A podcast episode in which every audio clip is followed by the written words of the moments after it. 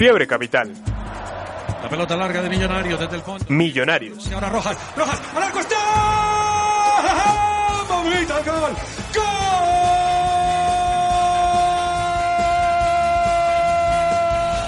Rufai. Santa Fe. ¡Lanza del palo, campeón Santa Fe!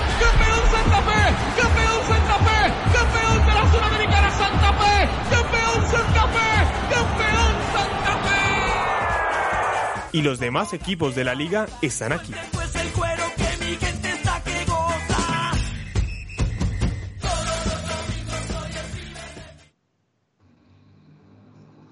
Bienvenidos, bienvenidos, bienvenidos a Fiebre Capital, al programa de Unisabana Medios y Unisabana Radio. Hoy que está de cumpleaños, 12 años para nuestra emisora institucional, para Unisabana Radio, que nos abre las puertas todas las semanas para hablar de lo que nos gusta, de Fiebre Capital, de los equipos capitalinos. Y quiero arrancar saludando Santiago Torres, ¿cómo está? Bienvenido, buenas tardes. ¿Y cuál fue su pequeña primera impresión del pasado clásico entre Independiente Santa Fe y Millonarios? Juan Camilo, muy buenas tardes a usted, a todos los oyentes y a los compañeros de la mesa de trabajo.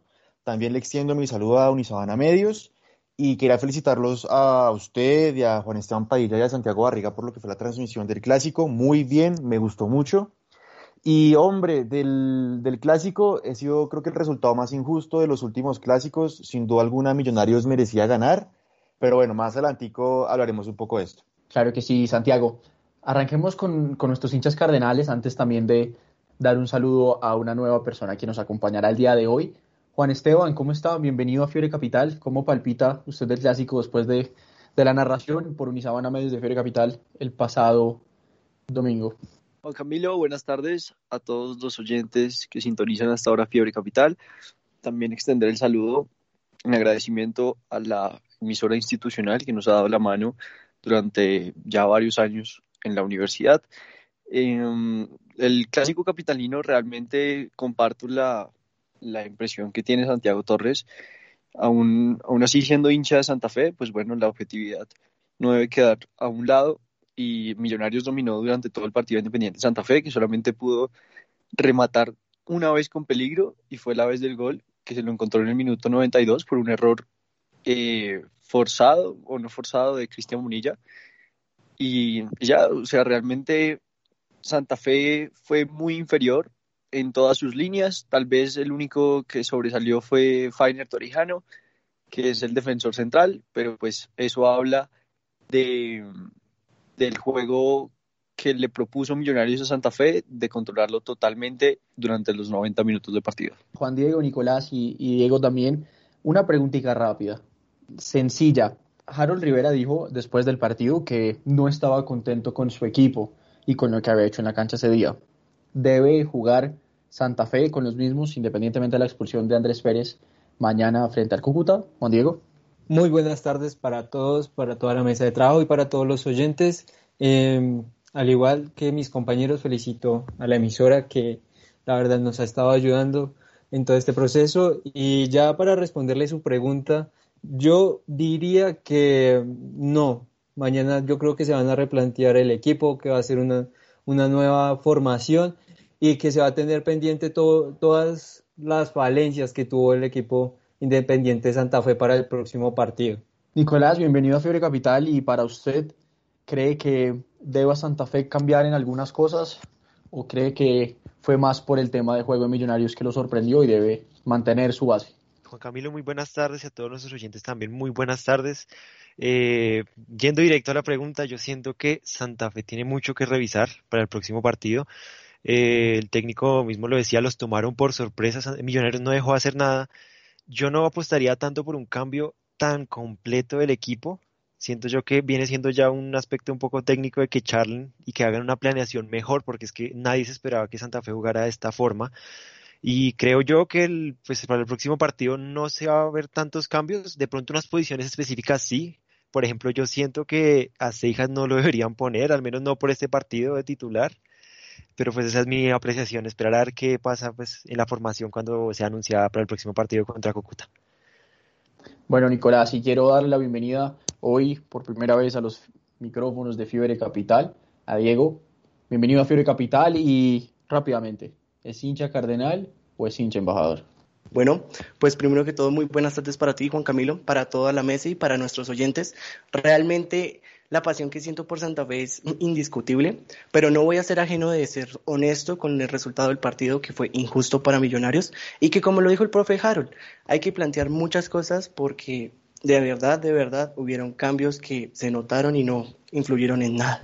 Bueno, así es. Entonces, mientras Santiago Torres, si me ayuda ahora con las alineaciones del clásico capitalino, vamos directamente con lo que fue Independiente Santa Fe frente a Millonarios en el estadio NMC Camacho el Campín el pasado domingo y vamos también a repasar qué fue lo que dijeron los técnicos justo después del encuentro. Es tiempo para el embajador.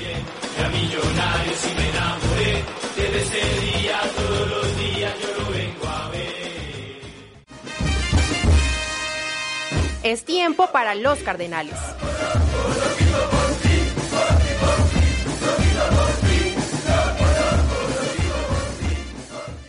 Santiago, si quiere, regáleme las alineaciones, por favor. Juan Camilo, claro que sí. Santa Fe tuvo en el arco a Leandro Castellanos, en la banda derecha Carlos Arboleda, en la dupla central es Fainer Torijano, que como bien lo decía Juan Esteban, fue de lo más sobresaliente del equipo cardenal, junto a Jason Palacios y a Dairon Mosquera en la banda izquierda.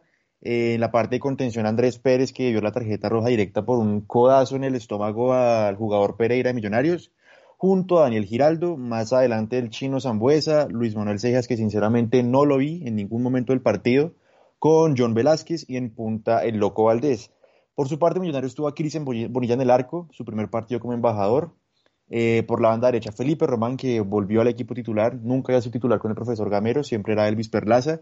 En la dupla de centrales, Matías de los Santos, el Tico Juan Pablo Vargas y en la banda izquierda, Felipe Vanguero, que volvió nuevamente, segundo partido consecutivo como titular.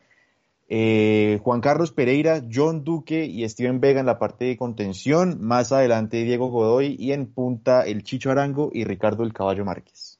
Santiago, eh, para arrancar un poco con el tema, ¿considera usted que los cambios de Alberto Gamero para el clásico fueron acertados? Hablamos de cambios no solamente de hombre, como fueron Bonilla, Román, también Steven Vega y mm, Ricardo el Caballo Márquez, sino el cambio funcional y de juego. Millonarios venía a ser un, un, equipo mucho más posesivo en la pelota, mm, poco profundo, poca amplitud y apostó ahora a un juego un poco más directo, menos posesión, toque, toque corto y toque rápido.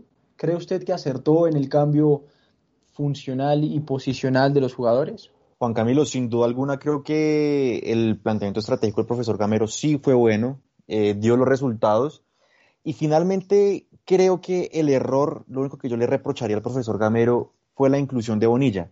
Eh, él bien decía que incluyó a, a Alex Equidad en, en decremento de Cristian Vargas por el juego con los pies de parte de este arquero, debido a que con los balones largos, como usted muy bien lo señala, se va a tener más posibilidades de atacar al equipo cardenal pero yo me las he jugado por Vargas, sinceramente creo que el ex nacional no lo había hecho mal y Bonilla venía de un parón muy, parón si no estoy mal, tuvo una lesión en equidad en el último tiempo y de hecho el titular venía siendo Diego Nova en el equipo asegurador.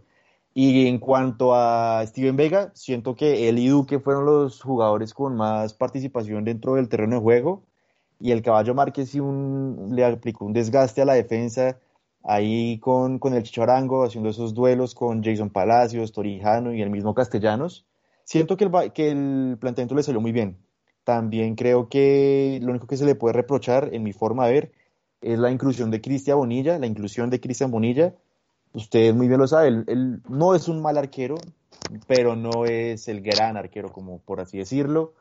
Y esperar a ver cómo va a ser el planteamiento de ahora en adelante, ¿no? Pero yo sí me la jugaría nuevamente con este equipo. Siento que dominó a Santa Fe durante 92 minutos hasta que sucedió el gol de, Jorge Luis Ramos. Para nuestros hinchas cardenales hoy, ¿cree Juan Esteban, arranquemos con usted, que la, como se vio Independiente Santa Fe frente a Millonarios, deba tener algo que replantear en este momento Harold Rivera, sobre todo en esa línea de tres de volantes que logramos ver en bastantes apuros frente a Millonarios en la recuperación de pelota y, y retroceso. ¿Cree usted que deba buscar un jugador un poco más polivalente que pueda ayudar un poco más a la primera línea de volantes? ¿O cree que fue netamente un juego aparte de frente a Millonarios? Realmente, pues va a haber sí o sí dos variantes para el partido contra Cúcuta, que son la de Diego Valdés por lesión y la de Andrés Pérez por expulsión. Entonces, de ahí ya Infantil la expulsión, ¿no? Infantil, igualmente ya con la amarilla se perdía el, el partido contra Cúcuta.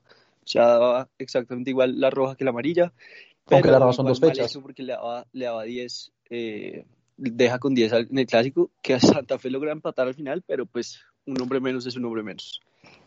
Entonces, eh, finalmente para el partido contra Cúcuta, seguramente la pareja de, de volantes de marca será la de Sergio y la de Giraldo, que no se han podido probar los dos realmente, porque en el primer partido de regreso, cuando jugó contra Pereira, estaba Daniel Giraldo de suplente y Andrés Pérez hizo pareja con Sergio y Giraldo después reemplazó a Sergio. Entonces no se han podido probar ellos dos, vamos a ver qué tal se complementan. Pienso que Sergio, eh, si bien puede darle un poquito más de salida que Andrés Pérez, también cumple en la función de marca y Daniel Giraldo sí es un volante de, de ida y vuelta mixto que puede colaborar mucho mucho a, la parte ofensiva de Santa Fe. Y Diego Valdés, que no va a estar, tal vez sea un, un, una oportunidad para que Harold Rivera pruebe a tal vez jugar un 4-4-2, cambie su, esquema y juegue con dos delanteros, Jorge Luis Ramos puede ser y Gerson González, que no le dio la oportunidad en el clásico y anotó un gol importantísimo contra el Pereira. Mm, yo me la jugaría tal vez por ese 4-4-2 y tal vez no utilizaría a Seijas de titular para el partido contra Cúcuta. O sea, su cambio sería Gerson González por Seijas para, digamos, mantener el, el, la cantidad de jugadores y cambiar de, de sistema. Jugaría 4-4-2, sí. mantendría a Velázquez y a, y a Zambuesa por los extremos y, y, en la mitad a Sergio y a Daniel Giraldo en este caso. ¿Sí? ¿Te entendí sí, bien? Final, fin, final, sí, finalmente el, el técnico Harold Rivera hace un, un, rato estuvo en rueda de prensa previo al clásico, a, previo al clásico, al, partido contra el Cúcuta y dijo que la idea era adquirir ventajas en el campo rival, que se trataba de, de juntar esa capacidad individual y lograr conectar eh, todo eso que se venía haciendo antes del parón y que, o sea, la idea era retornar todo eso, eso bueno que se venía haciendo antes desde hace rato. Entonces, bueno, no sé, yo, yo me la jugaría por lo, por lo que le digo. Bueno, Santiago, antes de ir con usted rápidamente, para terminar la, la, corta opinión inicial de cada uno frente a los cambios previstos para la próxima fecha después del clásico, vamos con Diego. Diego, ¿usted cree que Luis Manuel Seijas deba también ser excluido de la alineación titular, por lo menos frente al Cúcuta?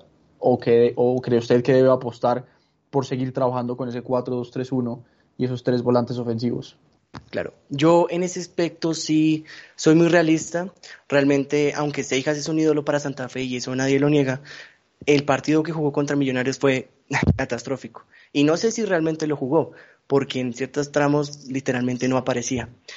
Realmente creo que Harold Rivera debe apostar por un cambio sustancial en estos nuevos posicionamientos para ganar un partido, porque realmente la diferencia entre Santa Fe, la radical, la radical diferencia, qué pena, fue que Millonarios salió a ganar un partido, buscó y salió desde el minuto uno a ganar un partido. Santa Fe lo que hizo fue como, bueno, los que están necesitados son ellos, entonces esperemos a ver qué hacen. Y creo que plantear un partido de esa manera y dejar que el rival juegue completamente como quiere jugar, pues no beneficia al equipo.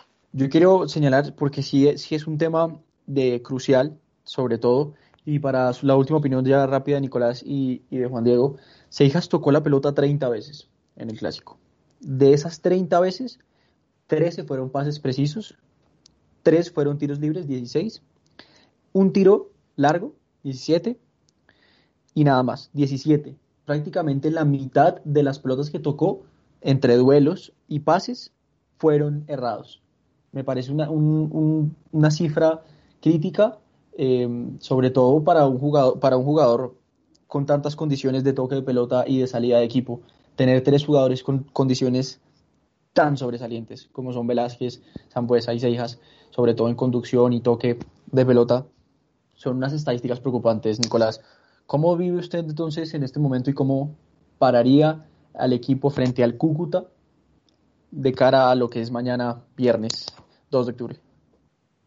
Yo respecto al asunto de Seijas, tengo una, pues, una breve anécdota del partido que, quiero compartir con todos y es que me parecía bastante curioso que mientras tenía la transmisión en Win y también en, pues, en la transmisión que hicimos nosotros de Fiebre Capital, eh, hubo un minuto, no estoy seguro cuál minuto exactamente, en que el comentarista dijo, eh, Seijas es el jugador que más ha perdido el balón y a los 30 segundos perdió el balón como tres veces.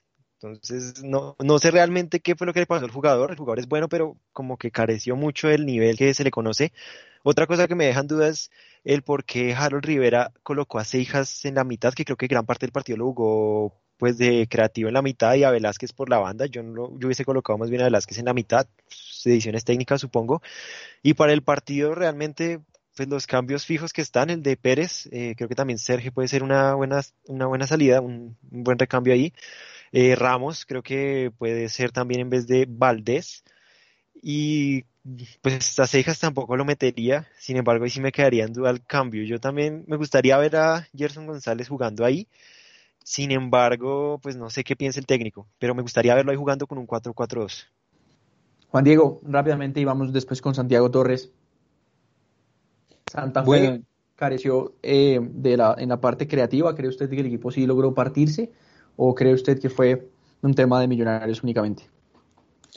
Pues yo creo que fue parte y parte. O sea, como tanto Santa Fe como Millonarios cometieron diferentes errores, Millonarios no supo aprovechar las oportunidades de gol que tuvo. El Caballo Márquez también recordemos que tuvo dos oportunidades para meter el gol y también recordemos que no las metió.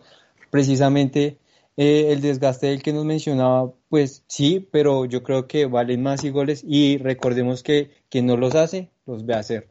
Eh, también respecto, respecto a los cambios, Seijas, yo creo que, que respectivamente el planteamiento de Millonarios estaba para eso, para que Seijas no tuviera el balón, porque recordemos también el partido contra Deportivo Pereira. Se- Seijas fue clave en ese partido y puede que también el equipo tuviera claro que, que Seijas, si le hacían una presión alta, no iba a poder hacer los pases de los que estamos acostumbrados.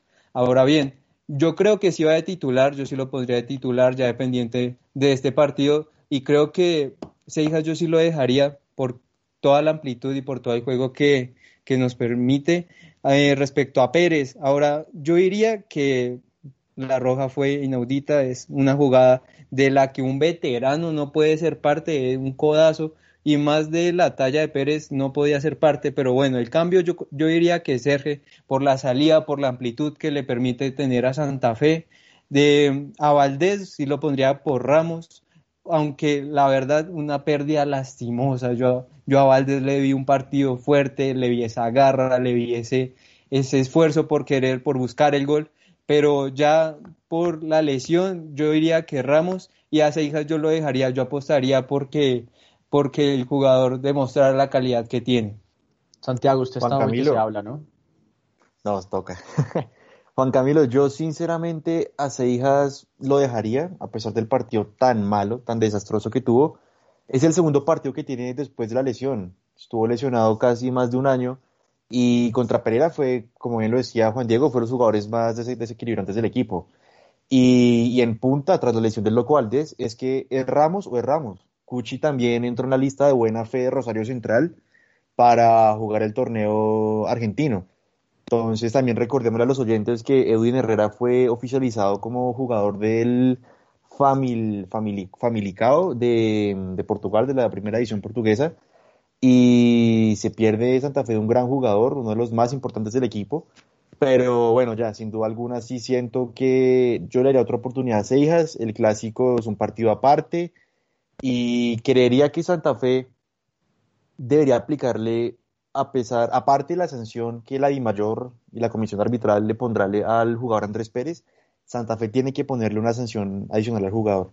Es inaudito que un jugador de 40 años, en pleno fútbol, con bar, le pegue un codazo a un jugador dentro del área. Un jugador Así, con toda esa usted- experiencia, ¿para qué usted se dice- arriesga ¿Usted eso? dice que, que Santa Fe lo tiene que sancionar? aparte también. Tiene que sentar un precedente para que aprendan los, los juveniles, los Gerson González, así peladitos, que entiendan que por más de que es un jugador veterano y de los más importantes del equipo, porque Andrés Pérez es ese, ese viejo zorro, como se dice coloquialmente en el mediocampo cardenal, tiene que sancionarlo para que se siente ese precedente de que, hombre, respete al, al hincha. Finalmente, el más afectado no es el jugador, es el equipo. Deja a, a los Cardenales con 10, y no estoy mal, fue al 60-61, al minuto 61 la expulsión. Dejas al equipo media hora con, con 10 jugadores y en un clásico contra tu equipo, contra tu máximo rival. Por Dios, tiene que sancionarlo. ¿Usted, ¿Ustedes están de acuerdo con, con lo que propone Fue, Santiago? fue al, fue al 73, Al, Santi. al 73. ¿73? Sí, Corrijo. sí. Pero no, yo, Entonces fue la entrada de Montoya. Yo la verdad sí estoy totalmente de acuerdo. O sea, es que se me hace algo inaudito y precisamente como muy bien lo mencionaba usted, Santiago, fue había VAR, tenía y estábamos contra nuestros contra los contrincantes de patio.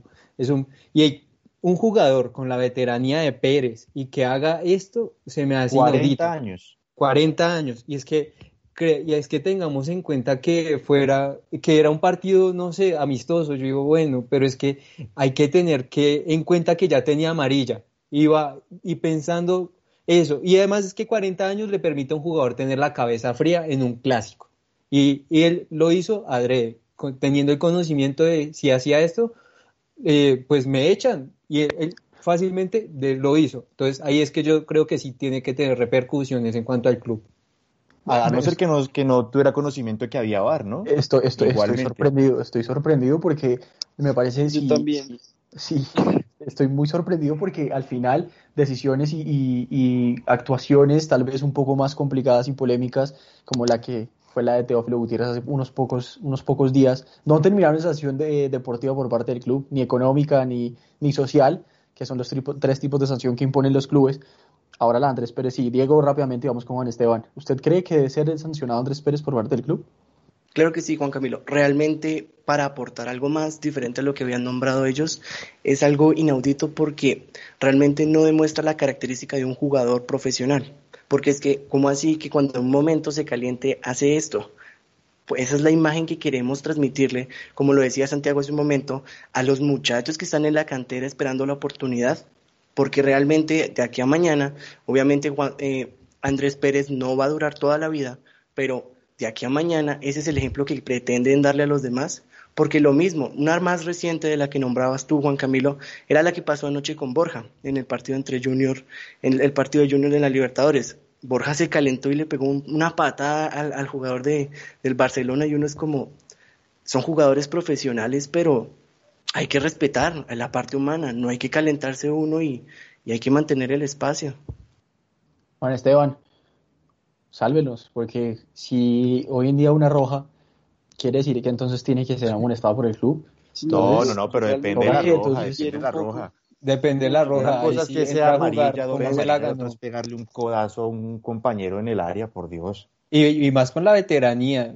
Es que Le ya- creo a Gerson González que meta un codazo así porque tiene 20, 21 años y es su primer clásico, pero un hombre como Andrés Pérez de 40 años, se Que ya comió jugado todo el 15 Cali en San Lorenzo. Por Dios, Juan Camilo, una cosa es una cosa, otra cosa es otra cosa. Lo de Teófilo también es reprochable, claramente. Ahí sí es problema del Junior por haber sancionado a eso. Pero esta falta de Santa Fe, de, de Pérez, tiene que ser sancionada. Igual que cuando pasó lo de Bedoya, que fueron como 20 partidos que se perdió, 18 partidos. Claramente no todo- todos esos partidos, pero sí sancionarlo. Ponerle, si se pierde dos partidos, que Santa Fe lo sancione dos más, uno o dos más. Tiene que poner el precedente. A mí no me venga a manchar un clásico, a dejarme con 10 contra Millonarios.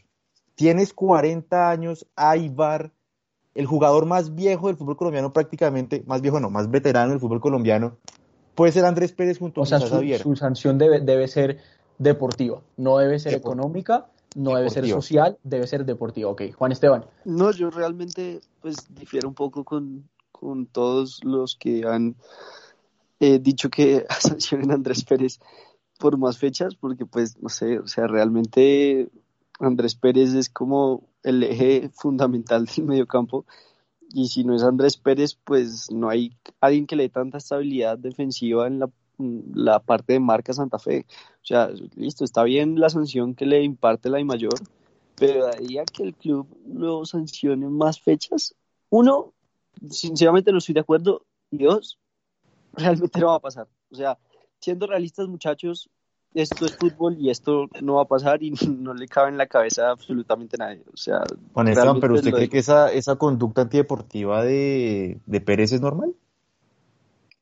No, pues, o sea, es que yo, yo no, yo no estoy diciendo que esté bien porque realmente no lo está, porque pues es una jugada que ni siquiera está en disputa el balón, pero, pero a ver, o sea, el, el, el fútbol nos ha enseñado por tantos años que, que el deporte es así y que los jugadores se salen a veces de las casillas y el que esté libre de pecado que tiene la primera piedra. Acá todos los jugadores les- ha pasado por la cabeza realmente de, de la impotencia, tal vez, de la rabia, eh, hacer actos de, de eso.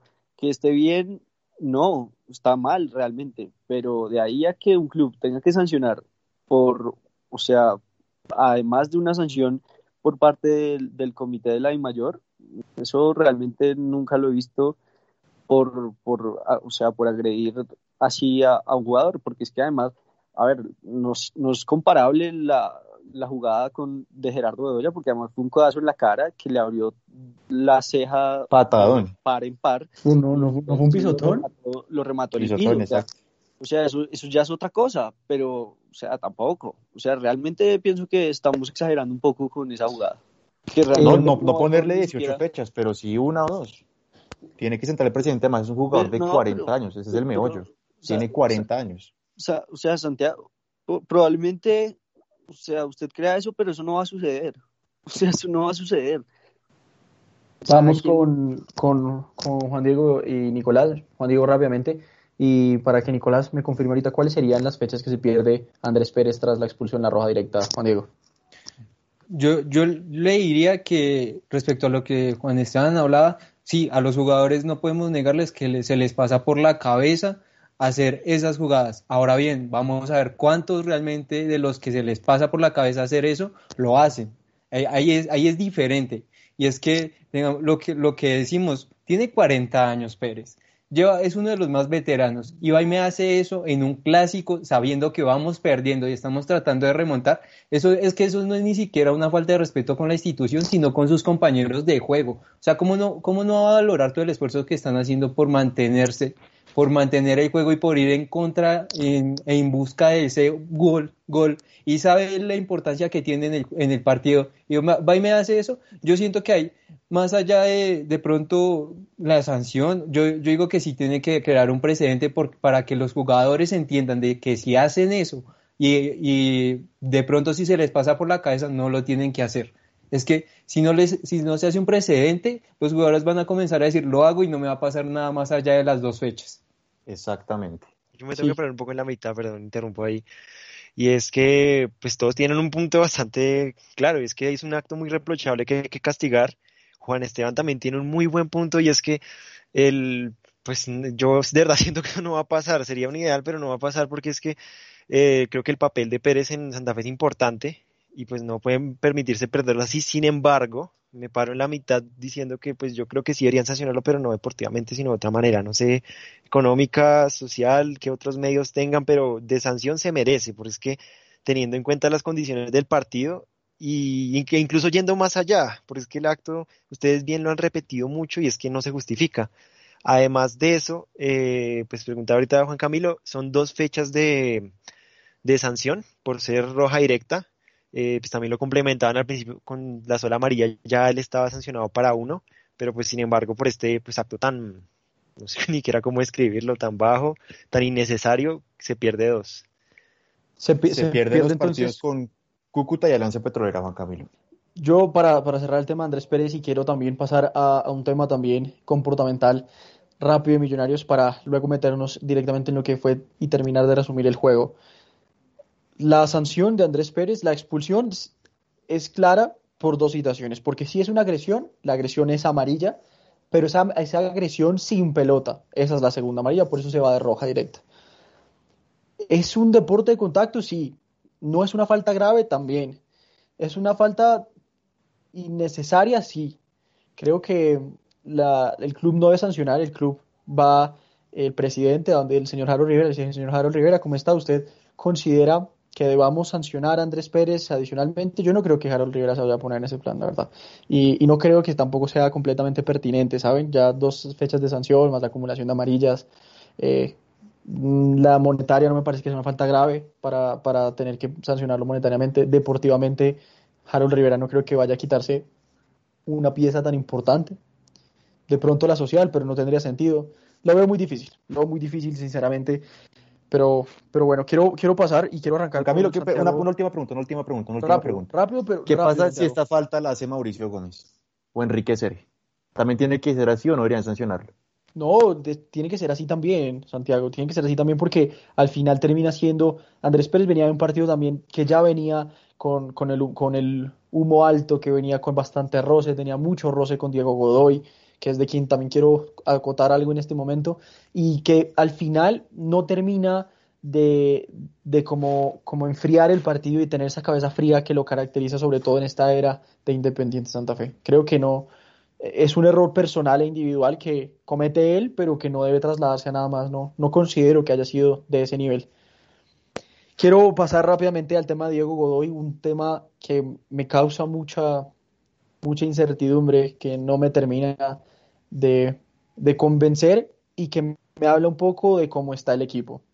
Cuando Diego Godoy es sustituido para el ingreso de Santiago Montoya, que termina después de un año eh, volver a las canchas, después de dos cirugías, sale eh, negligente, sale molesto, sale manoteando. Y creo que el tema de unidad, de confianza, de ver un compañero que va a entrar a la cancha después de pasar un momento en el que, dicho por él, pensó en retirarse, creo que habla de lo que puede estar pasando en Millonarios. Yo no digo mucho menos cosas como que el camerino esté roto y demás, pero sí creo que hace falta unidad, que no quiere, no es lo mismo a que esté roto.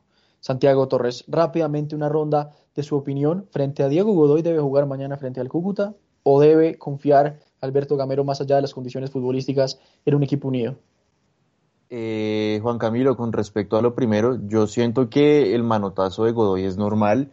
Es un jugador que sale de un clásico, que estaba caliente, que estaba dándolo todo para que su equipo ganara. Es normal que el jugador no quiera salir, pero el cambio siento que sí fue pertinente. Tenía ya amarilla y Godoy estaba muy caliente, como usted lo decía, con Pérez y con Arboleda. Y sí tocaba sacarlo, por más de que el jugador estuviera teniendo un rendimiento, pues para mí normal, aceptable, yo lo hice sacado. Y en lo segundo, hoy el profesor Gamero le preguntaron precisamente por eso, que por qué juega tanto Godoy, sabiendo que es un jugador tan, tan temperamental.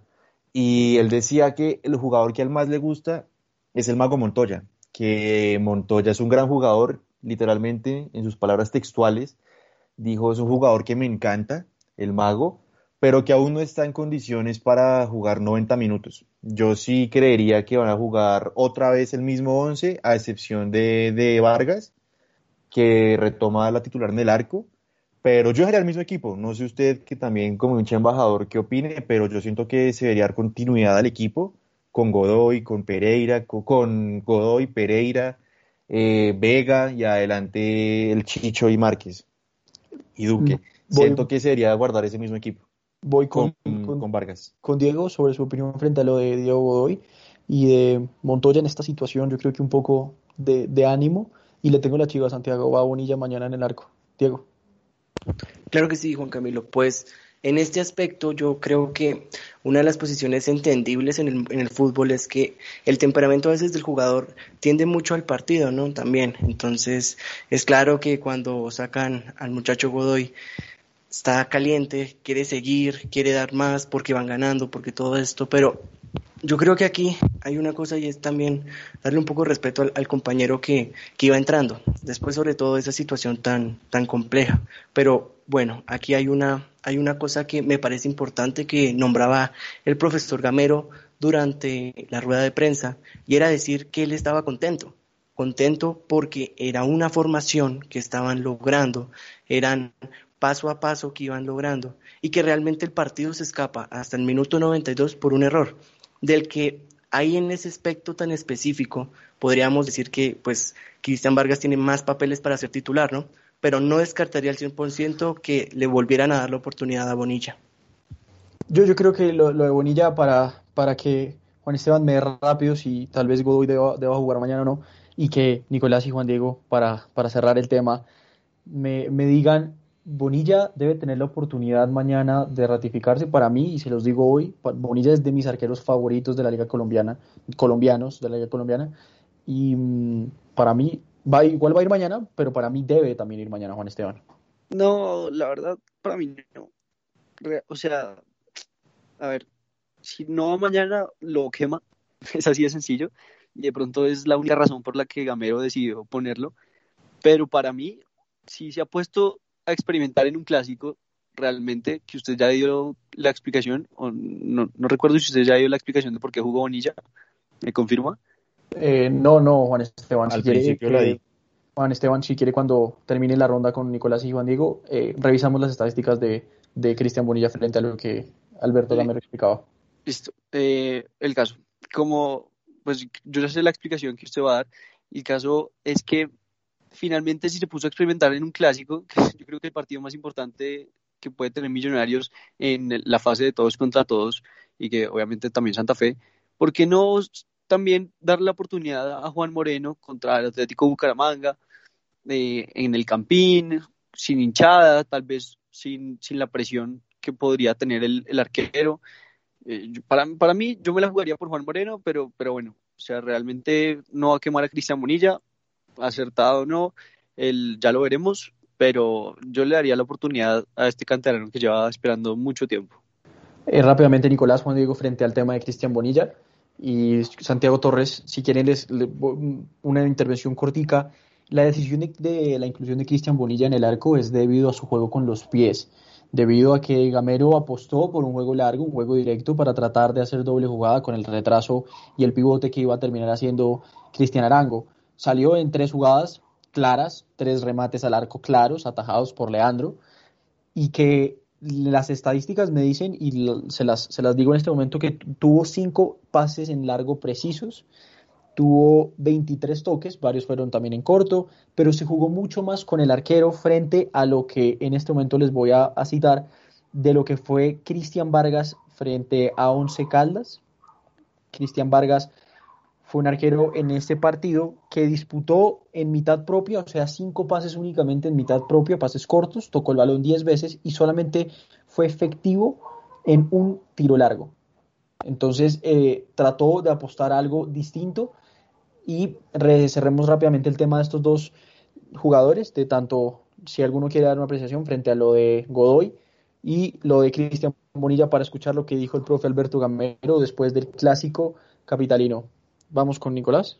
Juan Camilo, yo la formación yo creo que la, la mantendría en caso, pues ambos casos. La verdad es que lo de Bonilla pues deja, da que pensar, porque es que en un partido como el que tuvimos nosotros del clásico, en el que pues creo que Santa Fe no tuvo, si acaso dos oportunidades, no estoy seguro del dato, pero eh, casi no hubo oportunidades, pues la seguridad en el arquero en esas jugadas claras es lo que marca. Eh, sin embargo, creo que el aporte de Bonilla con los pies, pues está claro en cifras, puede ayudar muchísimo. Eh, creo que en los partidos que ha tenido Millonarios después del regreso, este es el que más se le ha dado. Lástima pues por la última jugada y pues eh, muy afortunados nosotros de Santa Fe, reconozco, pero creo que debería mantenerse uh, y que la formación les está funcionando. Lo único es que pues logren marcar más y que pues el equipo empiece a subir porque pues seguimos teniendo en cuenta que el equipo va como de los últimos puestos, no en los últimos, pero sí siempre podría ir mucho mejor para entrar en los ocho. Nicolás, no, no, efectivamente va en los últimos. De Juan Diego. Bueno, yo respecto a Bonilla, la verdad sí lo dejaría. Precisamente siento que le da una salida limpia al equipo, que le da una amplitud, que precisamente eh, le permite a los jugadores moverse con más libertad. Sin embargo, recordemos también que incluso el error de, del gol de Santa Fe no ni, yo siento que yo precisamente no le echaría la culpa a Bonilla, sino de quien hizo la falta. Esa falta fue innecesaria y eh, del defensor conociendo el juego aéreo de, mi, de Santa Fe, conociendo lo fuerte que nosotros, que el equipo es en eso, en ese juego aéreo, no tenía por qué darle ni siquiera la oportunidad a Santa Fe para que cobrara una falta incluso tan cerca de la bomba. Y siento también que Bonilla le permite al equipo pues un juego mucho más limpio. Ahora bien, respecto a, a Godoy, yo diría que que sí, pues como, como a todo jugador a uno le da pues piedra ciertamente salir de un juego que uno está luchando, que se está peleando y que literalmente está dejando la sangre en, el, en la cancha, pero siento también que se estaba calentando y como evidenciamos con Pérez, es un riesgo que un jugador se caliente y que en una jugada, en una jugada caliente vaya y le pegue y se quede millonario sin uno. Yo siento que el cambio fue pertinente y yo creo que es, Millonarios va a salir con la misma formación, aunque sí quisiera preguntarle a Santiago Torres, usted venga, ¿qué, qué piensa de cómo jugó el caballo Márquez? Porque mi, mi percepción, la verdad, es que jugó, no jugó tan bien. Realmente las que tuvo no las marcó y, y realmente creo que hubiera podido hacer un muy, muy, un mucho mejor partido. Juan Diego, pues a mí sinceramente el caballo no me disgustó, siento que fue un trabajo más físico, de desgaste con Palacios y Feiner. Y finalmente sí, si no estoy mal, pues le pido que por favor me, me recuerde, yo solamente tengo en la mente un tiro de, del caballo y fue anulado, o sea, por fuera de lugar, antes del gol de Santa Fe, no, no, no recuerdo otro. Hubo dos, hubo dos, dos, dos, dos, pero vamos entonces, mientras, mientras tanto, con, con, lo que dijo el profesor Alberto Gamero después de la rueda de prensa, en la rueda de prensa, perdón, después de el clásico capitalino, para terminar con las últimas impresiones de lo que estaban hablando muchachos frente al caballo Márquez y a lo que sucedió para el técnico capitalino en este encuentro. Bueno, es que nosotros hemos tenido mejoría, yo por eso la tristeza que tengo hoy es esa, que nosotros hemos tenido mejoría. Hoy Millonario no tiene por qué tener ese puntaje que tiene hoy, por lo que ha mostrado en la cancha. Pues si se dieron cuenta también contra Caldes, hicimos parte, parte del partido, fue bueno. Contra Cali también. Hemos visto, hemos visto mejoría en el equipo. Y hemos estado tranquilos con, porque el equipo ha mostrado en diferentes estructuras y la estructura de hoy del 4 del 1-4-2-3-1 con un, con un delantero eh, pivoteando a las espaldas de los mediocentros de ellos, me parece que fue interesante hoy. Hoy fue un partido disputado, sabíamos que iba a haber pocos toques de ellos y de nosotros, por lo que era el clásico. Eh, en, en, todos los momentos del partido queríamos ganarlo, queríamos ganarlo, porque esa fue la convicción que había el equipo. Pero desafortunadamente en la última jugada nos equivocamos y nos empatan. Eh, este equipo tiene que tener la frente en alto, porque el puntaje que tiene no es lo que está reflejando en la cancha. Yo les digo a mis jugadores que hoy lo felicité, nadie queda tranquilo con, primero con el puntaje que tiene y segundo empatando un partido que lo había podido ganar, porque nosotros tuvimos más opciones que Santa Fe, tuvimos para, para, para irnos de pronto a aumentar el marcador. Pero a mí la, la, la, la, sensación que me da este partido es que este grupo salió dispuesto a ganar el partido, a brindar una, una satisfacción a, la, a los directivos de nuestra hinchada. No se pudo, pero bueno, todavía hay un camino por recorrer. Eh, este equipo tiene que tener la frente en alto, porque el puntaje que tiene no es lo que está reflejando en la cancha.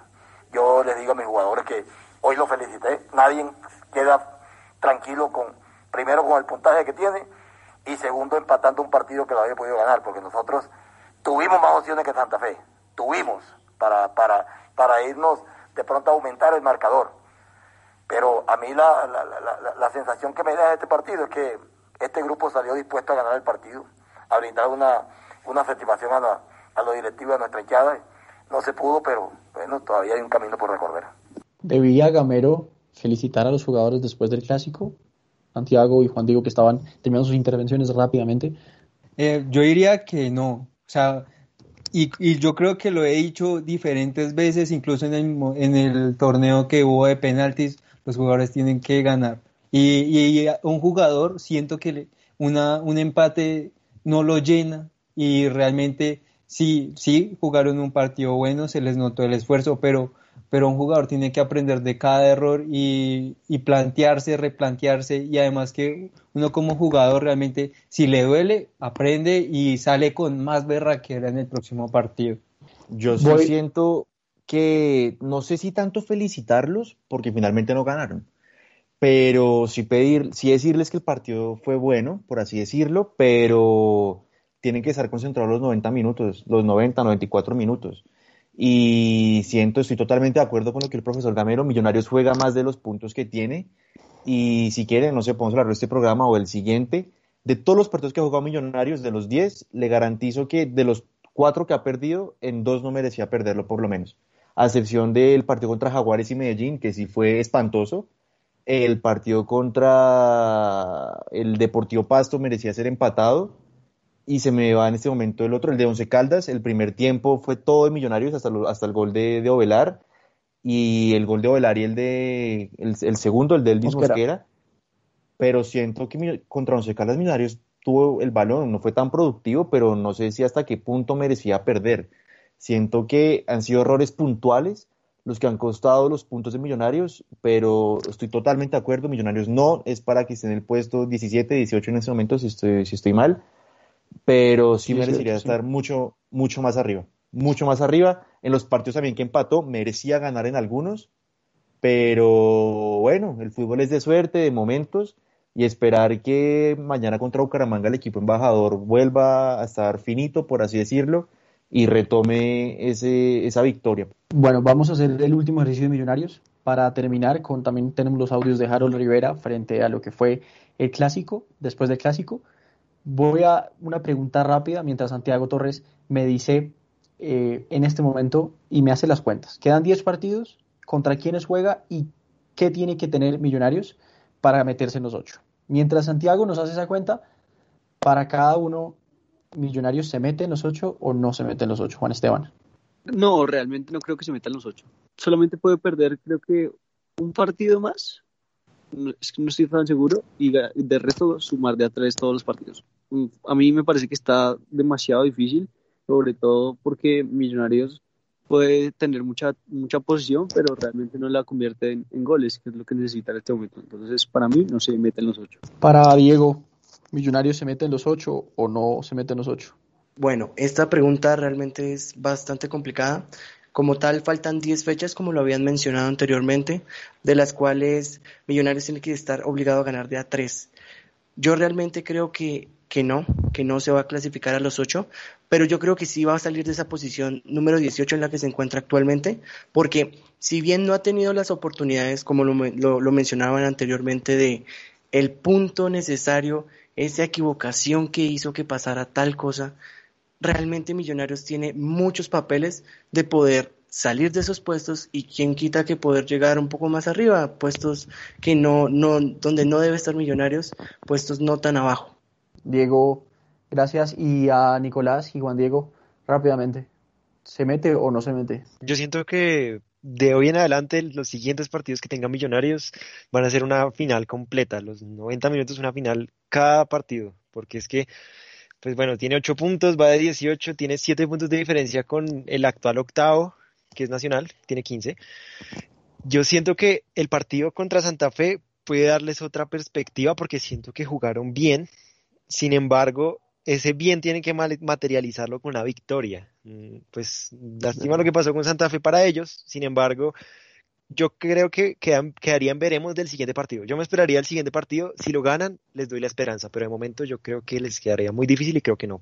Yo precisamente, la verdad, sí, sí creo, sí, sí le tengo fue que, que entre dentro de los ocho, porque precisamente recordemos que venimos de un paro que los jugadores hasta este momento se están volviendo a reestructurar, volviendo a coger como toda esa, esa calidad que tenían guardada y precisamente todo esto ha sido realmente un proceso para los jugadores. Yo diría que eh, próximamente vamos a ver un Millonarios diferente, con planteamientos mucho mejor que lo que ha hecho y, pre- y el director técnico lo percibe, siento yo, que va a hacer los cambios correctos y es que realmente Millonarios tiene con qué. Nos demostró que realmente cuando se lo plantea y cuando quiere y sale con esas ganas de ganar el partido, tiene con qué y tiene con qué salirle a, a jugar a su contrincante y a buscar el gol. Entonces realmente creo que sí tiene con qué entrar entre los ocho. Juan Santiago, Camilo, ¿cuáles son las cuentas? de Millonarios está, como muy bien lo decía Nicolás, de 18, 8 puntos y el octavo nacional con 15. De esos equipos que le quedan a Millonarios entre la posición 18 y la octava, hay nueve de los cuales Millonarios se enfrenta directamente con eh, Bucaramanga, Río Negro, Pereira, Envigado y América. Tiene cinco partidos directos, vitales, para ir subiendo y bajar los otros equipos. Millonarios sube en posiciones y va bajando los otros, lógicamente. Le quedan a Millonarios de local Bucaramanga, ganable, Río Negro, ganable, Patriotas, ganable, Nacional, bien complicado, pero con el Nacional que jugó ayer contra el Tolima, todo se puede esperar.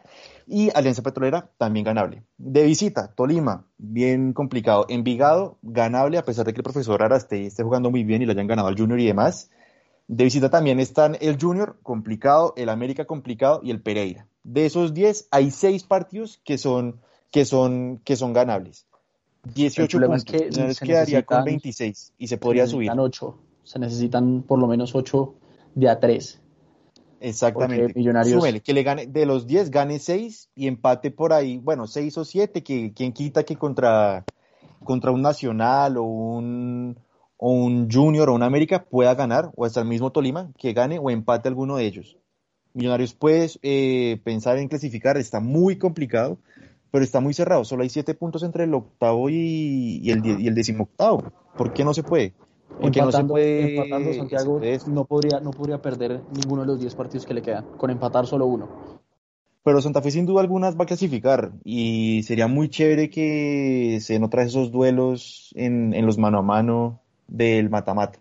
Pero si no, Santa Fe sin duda alguna clasifica, o sea, es muy difícil que el equipo cardenal quede por fuera, aunque entre el octavo y el y Santa Fe que es cuarto hay dos puntos, pero pues Santa Fe tiene juego suficiente para, para clasificar y el mismo Rivera decía que no se esperaba lo que Gamero le propuso, entonces bueno, bien, Santa Fe clasifica, desde hoy se lo digo.